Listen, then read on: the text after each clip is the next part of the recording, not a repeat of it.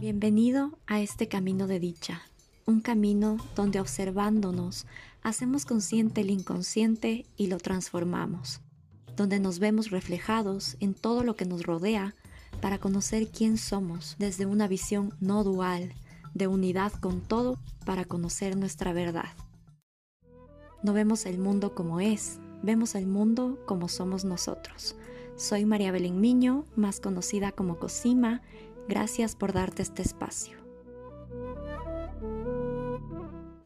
Antes de comenzar con este episodio, quiero decirles que el vivir en presencia es un proceso, es un proceso consciente en el cual elegimos entrenar nuestra mente para que se reprograme, para que la estructura de nuestro cerebro empiece a cambiar y adaptarse al nuevo comportamiento que estamos realizando. Tienes que saber que nuestro cerebro tiene la capacidad de cambiar su estructura. A esta propiedad se la conoce como la neuroplasticidad.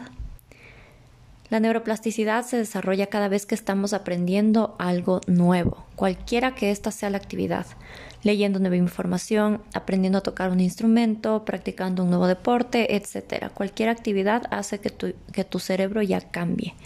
Esta propiedad nos da el beneficio de que podemos cambiar nuestro estado del ser, es decir, quién eres hoy, y lo que está programado en tu mente para crear una nueva mente que responda a todo lo que está alineado con tu vida actual y lo que quieres lograr. Si te estás preguntando entonces, ¿sí puedo cambiar? La respuesta es sí. Este será el tema de otro episodio en Bliss Journey. Ahora quiero que te imagines que tu cerebro tiene redes, circuitos o canales compuestos por neuronas. Estas redes neuronales se activan o se desactivan cada vez que estás pensando en algo. Si tienes constantemente pensamientos negativos relacionados a la ira, al estrés, a la escasez, a la necesidad, al miedo, estarás activando una y otra vez los mismos circuitos en tu cerebro.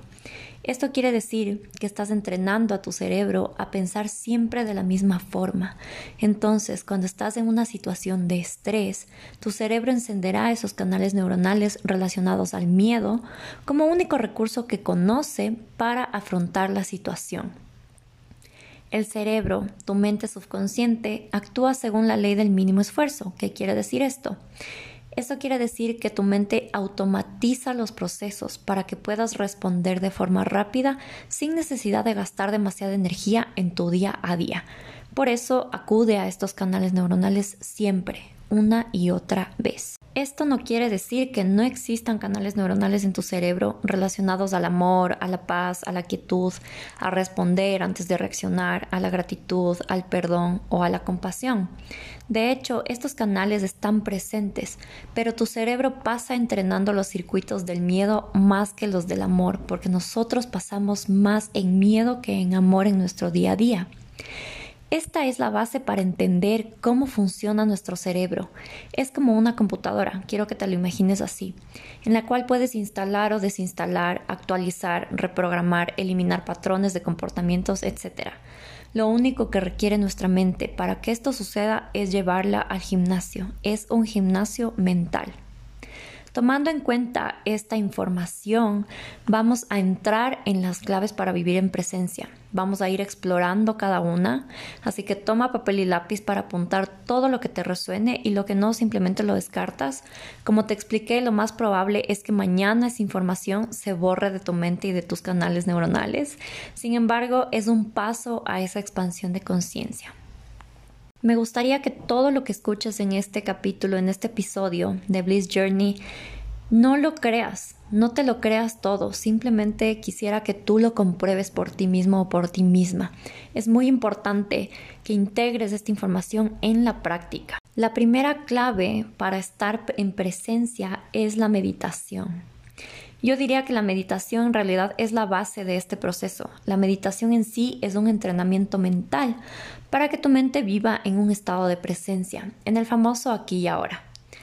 Realmente, al meditar, eliminamos las distracciones del mundo exterior para enfocarnos en nuestros pensamientos, más que nada en los pensamientos subconscientes que están en nuestra mente y no nos damos cuenta.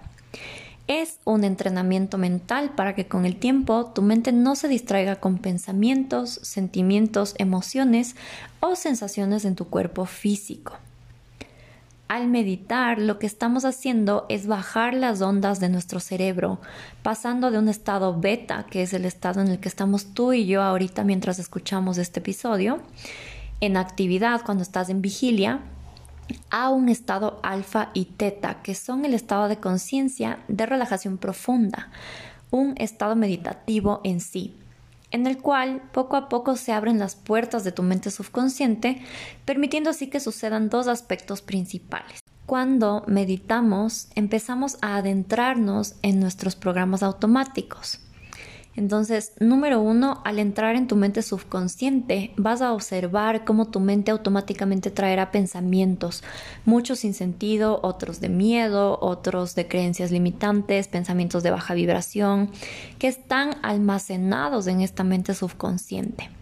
De esta forma podrás darte cuenta cuál es la calidad de tus pensamientos subconscientes para darte cuenta cómo estás viviendo y por ende lo que estás creando en tu vida.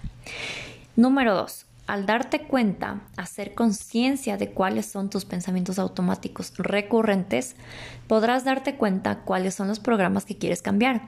Conscientemente podrás introducir pensamientos que aporten en tu vida, nuevos sentimientos, creencias que te alineen con tu propósito de vida y lo que quieres crear, hasta que se vuelvan subconscientes y automáticos. Al meditar sobre estos pensamientos de alta vibración, como puede ser el amor, la gratitud, la compasión, entre otros, estarás introduciendo esta nueva información en tu mente subconsciente de forma consciente. Si lo haces las suficientes veces, estarás cambiando tu mente, estarás ya reprogramándola, ya que como te expliqué antes, estos circuitos neuronales se encenderán cada vez que repitas este proceso y se irán convirtiendo en quien eres, en tu estado del ser, en tu personalidad. Y por consecuencia empezará a crear tu realidad personal en el exterior. Podrás darte cuenta que efectivamente, como lo dice la ley de correspondencia y que muchas veces hemos escuchado, como es adentro es afuera. Tus pensamientos y tu sistema de creencias crean tu realidad exterior, tu vida y lo que manifiestas en ella. Ahora vamos a entrar en la segunda clave para vivir en el presente. La segunda clave es saber que tus emociones son las que hacen que un programa se quede impregnado en tu mente y en tu cuerpo. Vamos a desglosar un poquito qué es una emoción. Las emociones principales que las conocemos muy bien son ira, miedo, tristeza, paz y felicidad. Pero no solo son esas etiquetas que les ponemos. Lo que no nos han contado de las emociones es que en nuestro cuerpo, cada vez que sentimos una de estas emociones, son químicos. Estos químicos, dependiendo de cómo tú te estás sintiendo, son positivos para tu cuerpo o negativos. Cuando tienes emociones bajas, que vendría a ser la ira, el estrés, la tristeza, empiezas a segregar químicos como el cortisol y la adrenalina. Si es que estos químicos se prolongan en el tiempo, llegan a ser dañinos para nuestro cuerpo y nuestra salud. Por el contrario, los químicos de las emociones altas o de dicha, que se le llama, y de felicidad, son la dopamina, la serotonina, la oxitocina y endorfinas. Pero el cuento no se acaba aquí. Realmente cada uno de nuestros pensamientos generan una emoción. Dependiendo de la calidad de tus pensamientos, enviamos una señal a nuestro cuerpo y se genera esta emoción en el cuerpo a nivel químico. Por eso, cuando estamos tristes, la energía baja y nos sentimos más cansados. Cuando nos sentimos felices, la energía sube y nos sentimos potenciados. Lo ideal realmente es mantenernos en homeostasis, que se le llama, en equilibrio, para que no haya ningún exceso. Todo extremo es malo. Quiero que recuerdes esto muy bien. Tu cuerpo y tu cerebro no reconocen la diferencia entre una experiencia imaginada o una real.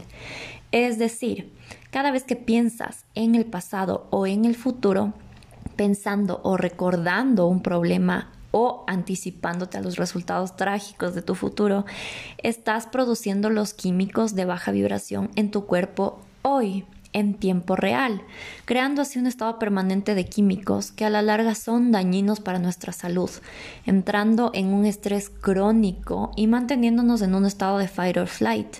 Si no sabes qué significa el mecanismo fight or flight, escucha mi episodio número 7 de este podcast. Al final, si es que tú te mantienes en este estrés crónico, eso genera una enfermedad porque estás enviando un cóctel químico de estos cócteles que son dañinos para nuestro cuerpo. Recuerda, tu cuerpo y tu cerebro no reconocen la diferencia entre una experiencia imaginada o una real. Entonces debemos ser muy conscientes en qué es lo que estamos pensando y qué es lo que estamos poniendo en nuestra mente.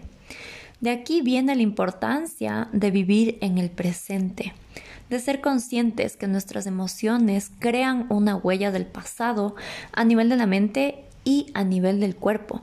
No solo nuestra mente vive en el pasado, nuestro cuerpo también lo hace y poco a poco generamos una adicción a estos químicos, como si fuera un narcótico. Entonces, estamos repitiendo siempre las mismas situaciones y las mismas circunstancias en nuestra vida, la misma situación económica, las mismas relaciones, porque a nivel subconsciente buscamos situaciones que nos hagan sentir así, buscamos situaciones que nos hagan sentir este subidón químico.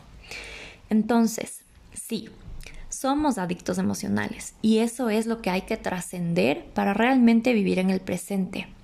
Vivir en el presente consiste también en saber que tú tienes el control de tu mente, de tu vida, y saber cuándo tu mente o tu cuerpo te están jalando hacia una experiencia del pasado o similar, es simplemente tu yo del pasado, es tu ego y tu mente subconsciente queriendo reafirmar tu vida y tu personalidad con estas experiencias.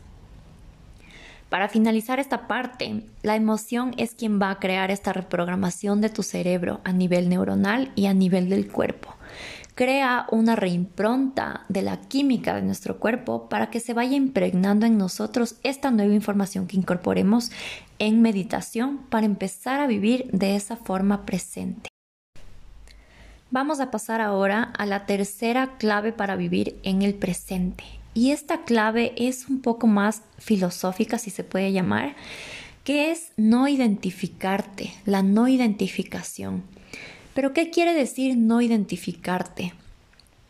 Quiere decir no permitir que te definan las etiquetas que nos ponemos, los oficios, las emociones, las experiencias, los roles, las situaciones de nuestra vida, las cosas que tenemos, tu carro, tu casa, tus posesiones, incluso tu cuerpo, los pensamientos, las cosas que hacemos. Cuando nos identificamos con este tipo de cosas que son externas, empezamos a vivir con apegos y nuestra personalidad se empieza a convertir en esas cosas. El problema es que el momento en el que esas cosas ya no están en nuestra vida, perdemos nuestra identidad, perdemos nuestro sentido de quiénes somos en este mundo y se rompe la identidad, se rompe el ego. El ego es todo aquello con lo que nos sentimos identificados. Esto también lo desglosaré en otro episodio. Entonces se rompe este ego y lo que creíamos que éramos. Esto es sumamente importante. Cuando, por ejemplo, nos identificamos con el rol de ser padres, hijos, novias, esposos, diseñadores, maestros, el momento en el que eso se rompe o pierdes tu trabajo, o pierdes a tu novio, o pierdas a tu padre, a tu madre, esas personas ya no forman parte de tu vida y se rompe esa estructura. Y no sabemos luego de eso qué lugar ocupamos en el mundo, no sabemos quién somos. Todo parte de saber que somos mucho más que eso, somos más que las formas y las etiquetas o los adjetivos que a veces nos compramos, que nos califican, como por ejemplo el yo ser una persona nerviosa, el pensar que yo no puedo, que no soy capaz. Todo eso son etiquetas con las que nos vamos identificando y a la final nos empiezan a limitar. Cuando nos definimos, realmente nos estamos limitando. Al no identificarnos con este tipo de cosas, reducimos esa dependencia, reducimos estos apegos, porque sabemos que sea lo que sea, eso es temporal y nuestra felicidad no depende de esas cosas externas, sino de nuestro estado interno y de quién realmente somos. Entonces, cuando estas cosas desaparecen de nuestra vida, al no identificarnos con ello, ya no tenemos la necesidad de buscar en el pasado esas mismas cosas que nos daban un sentido de quién somos. Ya no anhelamos ese pasado ni tenemos la necesidad de buscar en el futuro aquello que alguna vez nos definió como personas.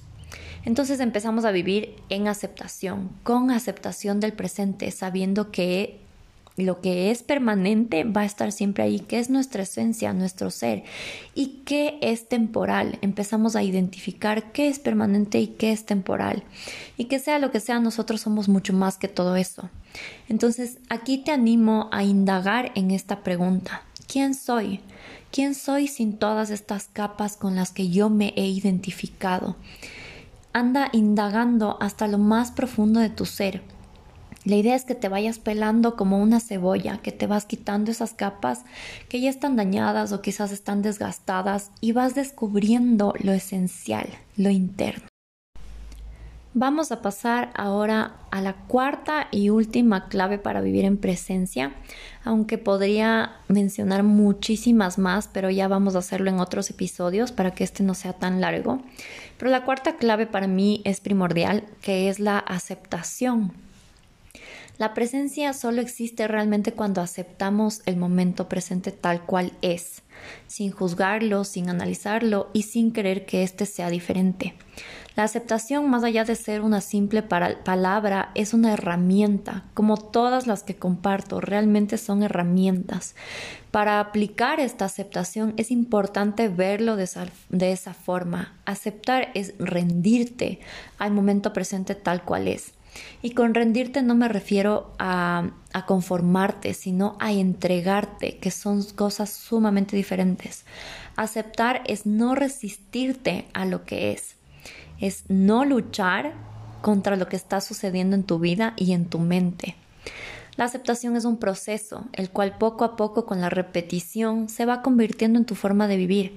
Como les expliqué al inicio de este episodio, empiezas a reforzarla en tu cerebro y se convierte ya en un recurso que tu mente puede escoger en determinados momentos. Por ejemplo, aceptar es observar una situación. Te voy a dar un ejemplo súper sencillo de cómo sería la aceptación. Si es que está lloviendo y nos quedamos ahí simplemente con el hecho de que está lloviendo, estamos aceptando la situación. No estamos aceptando cuando le damos ya una interpretación personal a esa situación, que en realidad es neutra. No estamos aceptando la lluvia cuando decimos está lloviendo, qué fea es la lluvia, la lluvia me hace poner triste, ¿por qué está lloviendo? No quiero que llueva. Entonces ahí ya hay una interpretación y una resistencia a lo que está sucediendo porque ya hay un deseo de que eso sea diferente, hay un juicio, ya lo estamos viendo de forma dual. Entonces esto se aplica en cualquier área de nuestra vida, es realmente retirar el juicio y la interpretación personal a una situación. Es limpiar los filtros del pasado con los que estamos viendo el mundo, cambiarnos esas gafas para permitir una aceptación y presencia profunda en cada momento. Para aplicar la aceptación es importante que te preguntes y hagas una autoindagación. Pregúntate todos los días que se haga un hábito ya en ti. ¿Qué aspectos de mí no estoy aceptando? De mi cuerpo, quizás de mi personalidad, de mis deseos. ¿Qué aspectos de mi vida no estoy aceptando? De mi trabajo, de las personas que me rodean.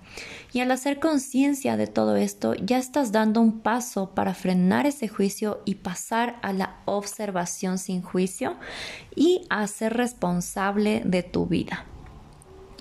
Realmente podría seguir con una lista bastante extensa de las claves para vivir en presencia. Es un tema muy amplio y muy profundo que lo veo muchísimo en mis sesiones de meditación y conciencia uno a uno que doy. Pero lo que quiero que se lleven de este episodio es que lo practiquen, que lo repitan a diario. Solo así empezamos a generar un cambio neuronal a largo plazo. Recuerda, que llevamos casi toda una vida entrenando nuestra mente a hacer lo contrario, a no vivir presentes, a vivir con muchas cosas y nuestra mente fragmentada. Entonces nos llevará quizás una vida o algunos años en cambiar esta forma automática de vivir, pero es posible, yo lo hice. Cada vez que sientas que estás fallando, Simplemente perdónate y vuelve a comenzar. Cada vez que sientas que te rindes, recuerda que es tu mente subconsciente y tu cuerpo que todavía están viviendo en ese pasado, queriendo que tú vuelvas a eso conocido y a lo familiar. Entonces se trata de que seas más inteligente que tu mente subconsciente y tomar las riendas. Espero que esta información les haya servido y la desarrollé con mucho amor para ustedes. Estas son las claves que a mí me han servido y estoy segura que a muchísimas otras personas que ya llevan este estilo de vida. Gracias por darte este espacio, te espero nuevamente en los siguientes episodios y puedes encontrarme en redes sociales, en Instagram como Cosima, dos rayas bajas C y en Facebook como Cosima Consciousness. Nos vemos.